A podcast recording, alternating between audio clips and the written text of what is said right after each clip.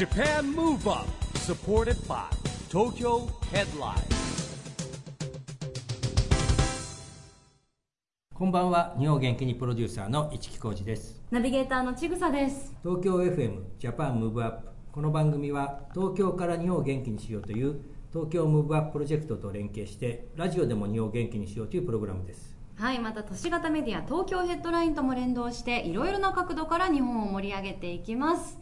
さあ今回我々は沖縄にあります。沖縄アリーナにやってきました。沖縄。公開収録では一番遠いところに来ましたね。ですね。今まで岡山が一番遠かったですかね。あ福岡がありましたね。あ福岡。はい、福岡も超えても沖縄まで来ました。はいとうとうやってまいりました、えーもうすぐバスケットボールのワールドカップがここで開催されるということで我々もその盛り上げとしてお邪魔しております。え今日はここで国連を支える世界子ども未来会議のワークショップやダンス教室バスケ教室なども行われました。盛り上がりましたね市木さん。いやね本当にね今 STEAM 教育というのがあるんですけども、えー学習カリキュラムだけじゃなくてですね、えー文化芸術ダンスバスケットね本当に楽しい時間になったと思いますはい。そして番組の公開録音では、FIBA バスケットボールワールドカップ2023日本組織委員会副事務局長の笠原健太さん。そして、 MA55IVE THE RAMPAGE の LIKIYA さん、神谷健太さん、山本彰吾さん、浦川翔平さん、鈴木昂秀さんをお招きしてお送りしました。盛りだくさんです。早速、その模様をお聞きください。 Japan Move Up supported by 東京ヘッドライン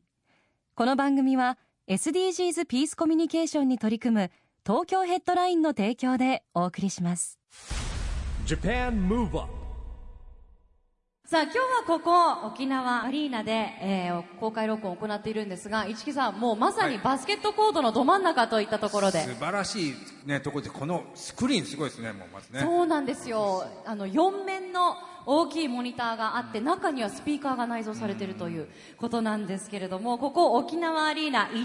人収容可能な沖縄最大の多目的施設でございます。まバスケットボールなどのプロスポーツだけではなく人気アーティストのライブ音楽イベントそして展示会場としても利用可能ということでランページの皆さんこの会場いかがでしょうか？山本さん実は初めてじゃないんですよね。そうですね。僕たち去年1年前ぐらいにあのここでミュージックビデオを撮影ささせていただきまして、え。で「あのつなげ絆」っていう曲のミュージックビデオ撮影で初めて来たんですけど、なんか本当に、ね、照明のところもすごいんですよ。ここねあの上の客席の上の方にもね、あの LED があったり上から大きい LED が降ってきたりとかすごく設備も整っててここでライブしてえなってみんなで言いながらあのめちゃくちゃ楽しく撮影したのを覚えてます。えー笠原さん、あのもちろんねライブしてもかなり盛り上がる会場だとは思うんですがやっぱりスポーツ観戦するには本当に最高の施設ですよね。もうおっしゃる通りですね、もうスポーツもエンターテインメントなので、本当にこの演出がしやすいアリーナっていうところもありますし、あの今、皆さん座られてるところは2階なんですけど、上にも4階、5階席があって、まあ、ここで琉球ゴールデンキングスですとか、来月はワールドカップ行われるわけですけど、本当にもうどの席から見ても、もう本当に迫力あるバスケが見れるので、最高のアリーナだと思います。はいありがとうございます。まあ、そんな、えーこちら沖縄アリーナで今日は国連を支える世界子ども未来会議のワークショップも行われました。会場にはワークショップに参加してくれた子どもたちにも残ってくれてます。残ったよっていう方ぜひ拍手で教えてください。楽しかったよ。残ったよ残ってるよ。全部やったよっていうキッズの拍手今お聞きいただきました、えー、実はこっちの子ども未来会議の方は神谷さん審査員としてご参加いただいたんですよね。はい、そうですね。えーっと僕審査員させていただいたんですけど、なんか僕もあの小学校、えー高校までいたんですけど、小学校の頃も沖縄にいて、こんな僕小学校の時考えられたかなぐらいあの皆さんすごい、えーレクリエーションしてあの考えて発表までしてあのその堂々たる姿はなんかすごくあの沖縄の未来も明るいなと感じましたね。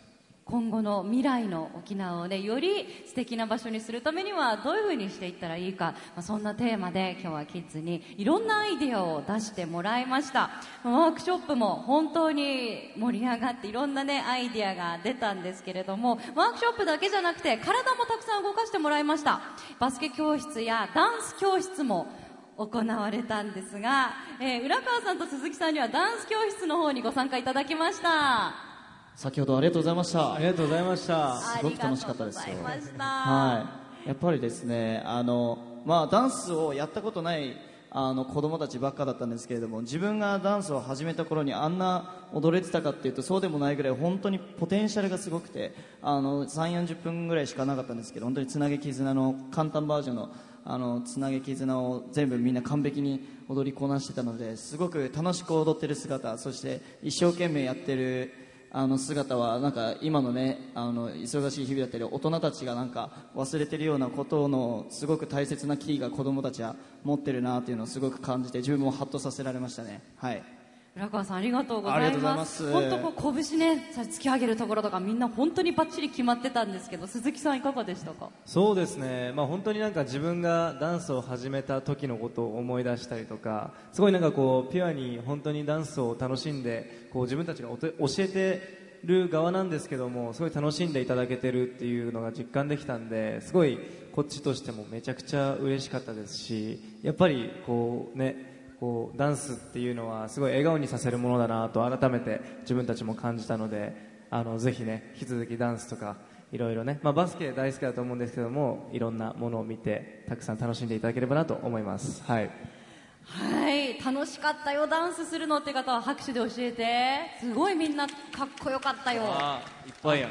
ありがとう。楽しかったよねみんなね。楽しかったよね。笑顔も本当眩しかったですよ。でも本当お二人の先生っぷりもねかっこよかったです今鈴木さんのお話にねみんなバスケも好きだと思うけどってありましたけどダンス教室の前にはバスケ教室もみんなやって参加してくれました。琉球ゴールデンキングスから与那嶺コーチと田代選手に参加していただいたんですがバスケといえばマッシブ・ザ・ランページの中では力也さん、はい、めちゃめちゃバスケ部ゆかりありますよね。そうですね。僕も小中高とバスケ部のキャプテンを務めてたので小中高でずっとキャプテンだったんですか？はいキャプテンキャプテンキャプテンでやってました。いやだって本当は力也はねプロバスケット選手目指してたぐらいだから。もともとは僕 BJ リーグを目指して頑張ってたので、はい、その青森の県選抜とかにも受けて結構頑張ってたんですけども、まあ、身長が低かったんで断念してダンスに行きましたけどもはい。でもすごい笠原さんが今すごい笑顔でうなずいてらっしゃいました、ね、いやワールドカップに間に合うかもしれません頑張ります、はい、期待直しますでもあの今日バチバチベースボールシャツで来てますけど。本当だ。確かに。中はロットマンですから。ロットマンですから。レジェンド、はい。言われなかったら気づかなかったけど確かに。いやでもすごい兄弟揃ってじゃあもうスポーツ本当にね、あの熱心にされてたということですよね。お兄さんは野球でしたもんね。そうですね。兄貴は野球をずっとやって。はあ、いやでも本当にね、もうバスケにもゆかりがあるということで、マッシブザランページの皆さん、実は B リーグのハーフタイムショーにも出演されてるんですよね。はい、渋谷サンロッカーズの方で僕らも出演させていただきました。そうなんですね。山本さん、その時いかがでしたか？あのバスケの試合を初めて見たんですよ。あのプロの方々のもうこんなになんていうんですかね本当に映画みたいな感じでで僕もダンスを始めたきっかけの映画とかがなんかずっとこうストリートバスケをやってたりとかなんかすごく音楽とあのダンスとバスケがすごく近くにあったんでそういうカルチャーすごい好きだったんですけど初めて見た時にものすごい盛り上がっててシンプルにあのハーフタイムショーだけじゃなく試合もそうですしあの途中の選手の皆さんのなんか交代する時の熱いハイタッチとかを見てやっぱり熱気と熱狂がすごいなって改めて思いましたね。はい。本当なんかその時の状況が目に浮かびますね。今かなり盛り上がってますし、注目も高まっているバスケットボールですがそんなバスケットボール大変注目の大会、ここ沖縄アリーナで間もなく開催されます。フィババスケットボールワールドカップ2023フィリピン、インドネシア、そして日本の3カ国共催で行われ、その日本大会の会場がこちら、えー、沖縄アリーナということで、笠原さん、日本は8月の25日から9月3日まで、はい。はい。開催ですね。そうですね。あの10日間で8チーム来ますので20試合ご覧いただけます。たっぷりだ笠原さん今回の大会の見どころというか特色どういったところにありますか？そうですね。あの先ほどご説明していただいた通りフィリピンとインドネシアと日本の共催なんですけどフィリピンはマニラでインドネシアはジャカルタでまあ本当にもう人口的に3000万人ぐらいのところなんですけど沖縄140万人ですからね。そういったところでワールドカップが開催できるっていうのはすごいんですけどただフィリピンインドネシアにバスケット熱は沖縄負けてないと思うんで本当に2020年の東京オリンピックあのコロナで無観客だったのではい、あの日本代表にホームコートアドバンテージを設けることができなかったんですけどぜひこの大会はこのアリーナ全面に日本代表ファン埋め尽くしてですね日本代表の勝利の後押しをしていただければなというふうに思います。やっぱり生で見るねスピード感とか多分あのキュッキュッキュッっていうねコートのスニーカーの音だったりとかもう行かないと感じられないところがたくさんあると思うのでぜひこのチャンス生かしていただきたいと思います。神谷さんは沖縄出身でいらっしゃいますけど、はい。まあ、あの地元でこういう大きな大会ワールドカップが開催されるっていうのはどういうお気持ちですか？いやーまああの聞いた時はあワールドカップって聞き直したぐらいあのすごいもう世界的な大会じゃないですか。で僕実は今年あのキングスの、えー試合を拝見させていただいてなんかすごくこのアリーナとこのバスケの相性がバッチリなんでこれはもう沖縄でワールドカップ盛り上がること間違いなしかなという思ったのが第一印象ですね。はい。ありがとうございます。そうですよね。もう開催まであと1ヶ月切ったというところですけれども。笠原さん、はい。日本は、えーグループ E そうですね。ですよね今回ね、同じグループにドイツとフィンランドとオーストラリアがい。ますが、それぞれどういうチームであの正直死のグループなんですけどあの3チームとも格上のチームででドイツにはあの八村塁選手と昨年、えー、とレイカーズで一緒だったシュルダー選手がいたりですとかあとフィンランドには、えー、と昨年の NBA のオールスターに出たラウリ・マルカネン選手という選手もいますしオーストラリアはもう大半の選手が NBA 選手というところなのでかなり厳しいんですけど日本には本当にいい選手といいヘッドコーチがいますんで、はい、勝てるチャンスはあるんじゃないかなと思います。はい、もう皆さんのね応援の力で、えーぜひ勝ち進んでいただきたいと思います。ちなみに力也さんはなんか注目の選手とかワールドカップだといますそうですね。やっぱり八村選手には出てほしかったんですけど今回出られないということで、あのね、わあ渡辺選手だったりあとは富樫さんとかはやっぱり日本の絶対的エースだと思うので速攻でねあの早い展開で頑張って、ね、得点を積み上げてほしいなと思ってますね。はい。はい、本当にねスタープレーヤーどんどん生まれてますからねみんなで応援したいと思います。ではせっかくなのであのマッシブ・ザ・ランページの皆さんねバスケにゆかりがありますのでじゃあもう皆さん代表していただいてお一方じゃあ山本さん日本代表の皆さんに熱いメッセージをいただけますと幸いです。はい、えーやっぱりスポーツっていうものはあの本当にねあのここにいるたくさんのあの未来ある子供たちもそうですしあのたくさんの人を幸せにする熱くする、えー素敵なものだと思うのでぜひ、えー日本の、えーみんなの意思をつい、えー背負って、えー世界の強敵たちと、えーバチバチに戦ってほしいなと思っております。ぜひ頑張ってほしいです。はい。ありがとうございます。日本代表の皆さんに届いていると思います。ありがとうございます。さあそんな、えーマッシブ・ザ・ランページの皆さんなんですが皆さんが所属されているザ・ランページが8月2日の水曜日に20枚目となります。シングル「サマーライオット」「熱帯夜」「エベレスト」両 A 面シングルとしてリリースされます。拍手。ありがとうございます嬉しいですよ。これ豪華ですよ。今回両 A 面シングルですがどんな内容になってますか？浦川さんすごいなんかピアノ弾いてる風の手を これはヨーヨーをしてましたヨーヨーしてヨーヨーしてたの？ヨーヨーポンポンしてました。夏だから、はいそう。夏祭り。夏祭り的な。的な。これ実はですねサマーライオットの振り付けに入ってる動きなんですね、まあ MV がまだ出てないんですけれども、まあ、この後出ていくとは思うんですけれども、まあ、サマーライオットとあと、えーベイレスト。で結構この二面性がすごくて結構カラフルなサマーライオットに対してエベレストはモノクロな世界観でやっていて音楽の感じもちょっとレゲトンのラテン寄りな音楽ともう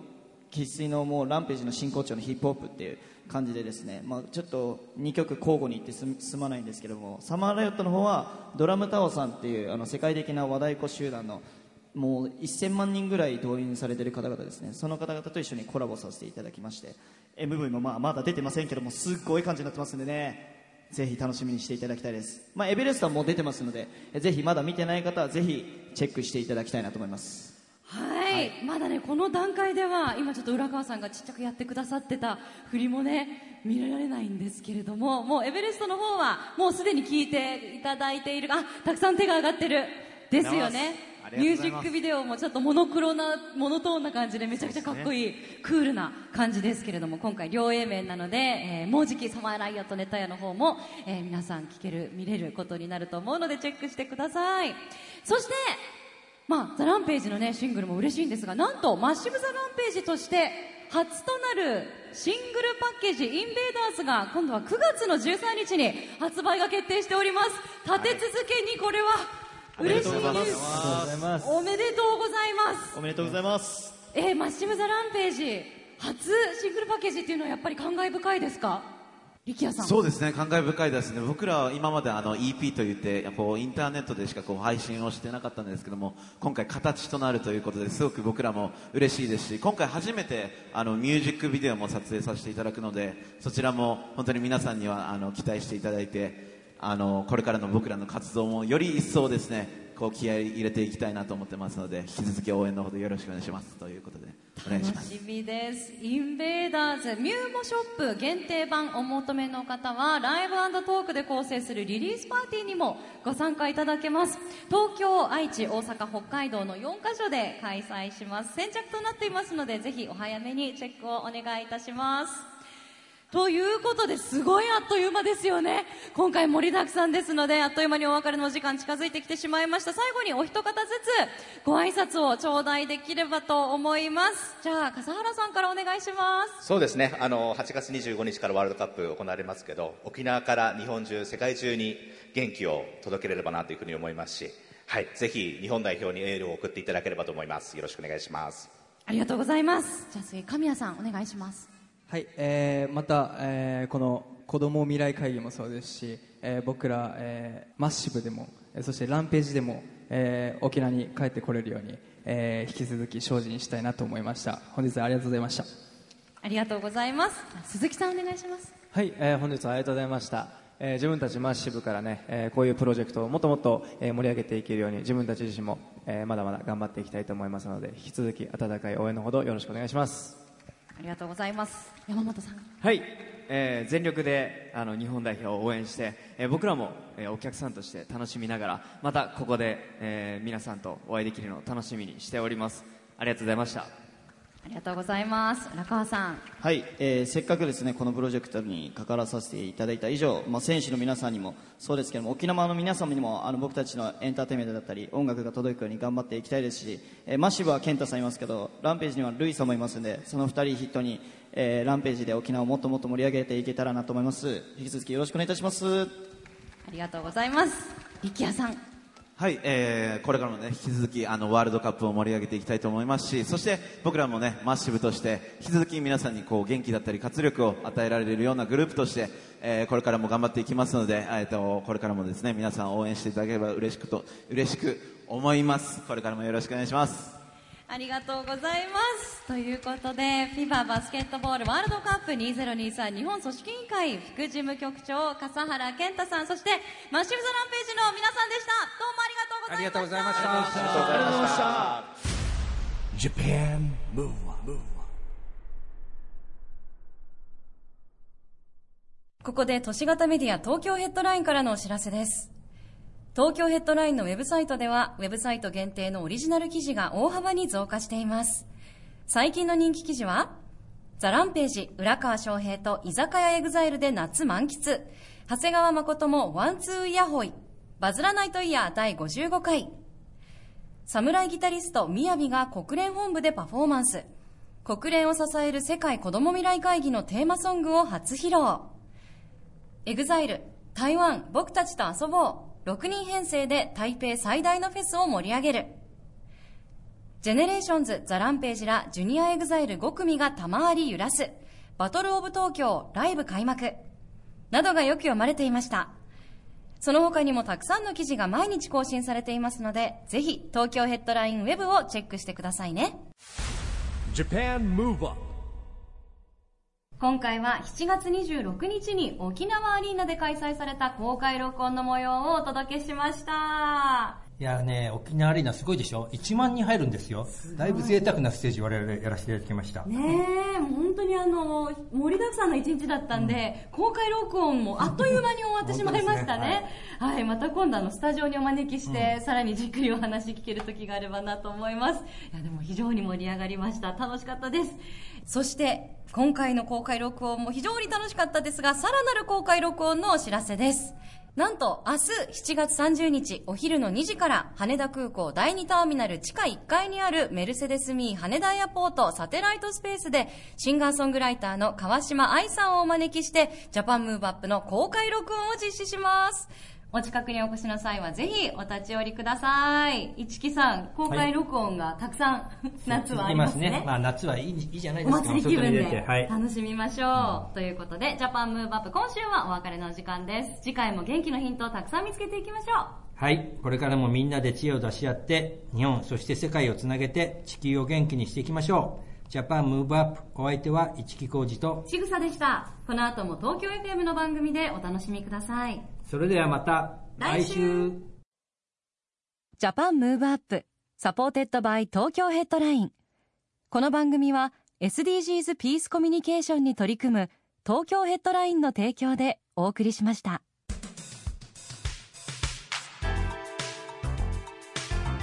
Japan Move Up